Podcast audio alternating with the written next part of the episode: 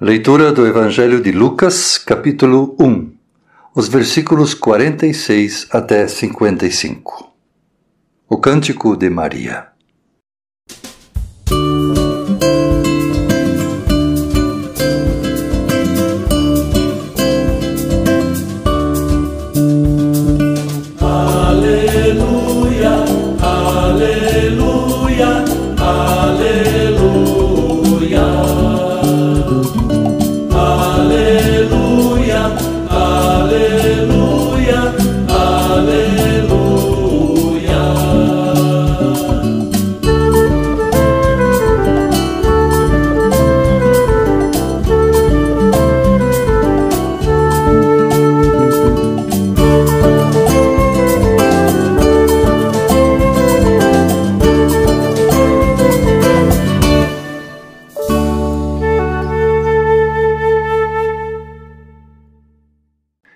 Então Maria disse: A minha alma engrandece ao Senhor, e o meu espírito se alegrou em Deus, meu Salvador. Porque ele atentou para a humildade da sua serva. Pois desde agora todas as gerações me considerarão bem-aventurada, porque o poderoso me fez grandes coisas. Santo é o seu nome. A sua misericórdia vai de geração em geração sobre os que o temem. Agiu com o seu braço valorosamente, dispersou os que no coração alimentavam pensamentos soberbos. Derrubou dos seus tronos os poderosos e exaltou os humildes. Encheu de bens os famintos e despediu vazios os ricos amparou Israel, seu servo, a fim de lembrar-se da sua misericórdia a favor de Abraão e de sua descendência para sempre, como havia prometido aos nossos pais.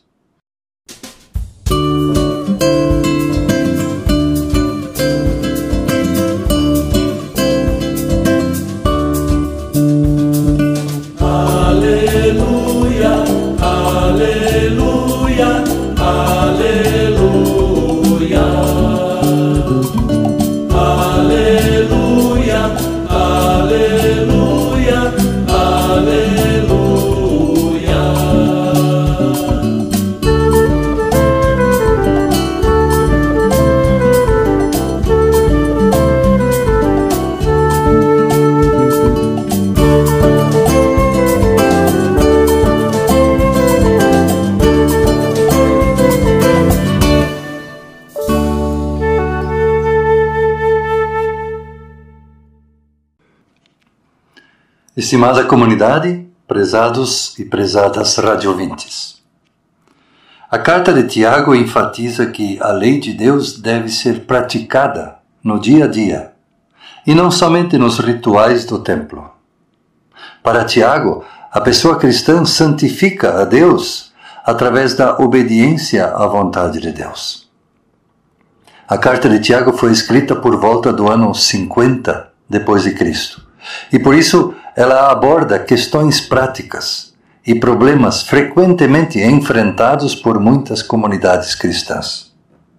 Por exemplo, a impaciência, a incapacidade de escutar, o egoísmo.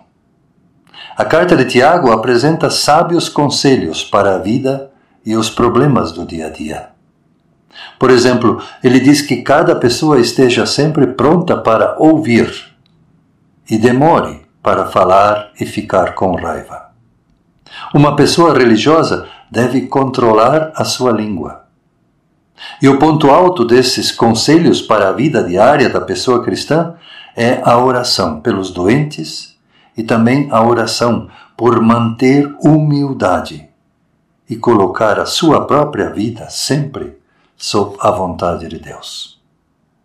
Se alguém de vocês estiver doente, chame os presbíteros da igreja, para que façam oração e ponham azeite na cabeça da pessoa em nome do Senhor.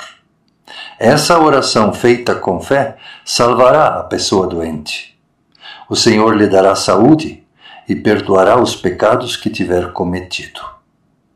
Portanto, confessem seus pecados uns aos outros e façam oração uns pelos outros, para que vocês sejam curados. A oração de uma pessoa obediente a Deus tem muito poder. Tiago capítulo 5, versículos 14 até 16. Para Tiago, a pessoa é religiosa se ela praticar o que a religião ensina. Tiago é um questionador daqueles que dizem que a minha vida no domingo na igreja não tem nada que ver com a minha vida durante a semana. Que o meu trabalho é algo separado da minha vida de fé. Para Tiago, tudo em nossa vida deve estar vinculado com a nossa fé em Deus. Ser uma pessoa cristã significa ser um exemplo de vida para os outros. Significa mostrar com as nossas atitudes e palavras o que Jesus nos ensinou. Para o apóstolo Tiago, a igreja deve ser diferente de todas as outras organizações deste mundo. Deve ser um lugar onde praticamos aquilo que Jesus ensinou. Um lugar onde escutamos e buscamos ajuda na palavra de Deus e nos seus sacramentos. Tiago insiste que pessoas cristãs precisam ser pessoas inteiras, que enxergam a vida como um todo. E Tiago nos mostra que muitas pessoas precisam de ajuda para relacionar a pregação do domingo com os outros dias da semana. Viver a palavra de Deus durante a semana não significa andar com a Bíblia na mão durante a semana. A espiritualidade cristã deve ter como eixo a fé com obras, ou a prática da palavra de Deus em favor da vida humana e de toda a criação de Deus. Martim Lutero, muitos anos mais tarde, também enfatizava que cada pessoa pensa e age de acordo com o Deus que tem. E muitas pessoas cristãs mostram com suas atitudes que Jesus Cristo não é o seu Deus. O Deus que temos tem poder sobre nós.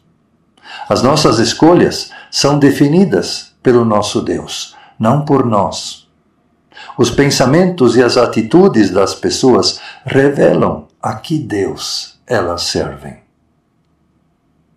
Por isso, nossos pensamentos e nossas atitudes devem sempre ser analisadas. Elas devem demonstrar que servimos ao Deus da vida, ao Deus de Jesus Cristo, ao Deus de amor. O apóstolo Tiago também fala sobre a necessidade de escutar uns aos outros. Quem já não ouviu ou disse estas palavras? Parece que estou falando com as paredes, você não me escuta.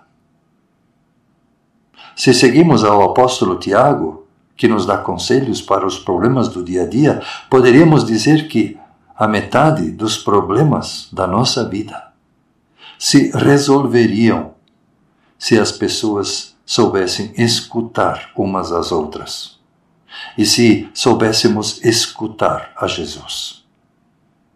Quantas vezes, ao dialogarmos com colegas, com familiares, pessoas amigas ou até mesmo pessoas estranhas, nos preocupamos mais em falar do que em ouvir? Quantas vezes queremos mais mudar o outro do que compreendê-lo? Haveria menos discussões desnecessárias nas famílias, nas comunidades, se nós soubéssemos escutar. Mas há uma diferença entre ouvir e escutar. Ouvir refere-se aos sentidos da audição. A pessoa ouve apenas, mas não interpreta a comunicação. Escutar requer mais que ouvir. A pessoa tem que prestar atenção no assunto, tem que tentar entender do que se trata perceber o que foi dito, levar em consideração o que foi dito, para então agir ou não.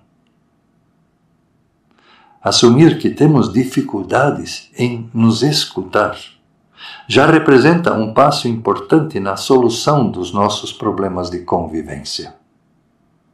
Por isso, cientes disso, podemos treinar nossa escuta para que ela se torne uma escuta ativa. A escuta ativa é uma técnica de comunicação que implica que o receptor interprete e compreenda a mensagem que o emissor lhe transmite. É tratar de compreender a perspectiva do outro, estar aberto para o que ele tem a dizer prestando atenção aos seus gestos, às suas emoções demonstradas durante a comunicação. As pessoas que estudam a linguagem corporal, por exemplo, dizem que o nosso corpo fala por meio de sinais. Por exemplo, o resfriado escorre quando o corpo não chora.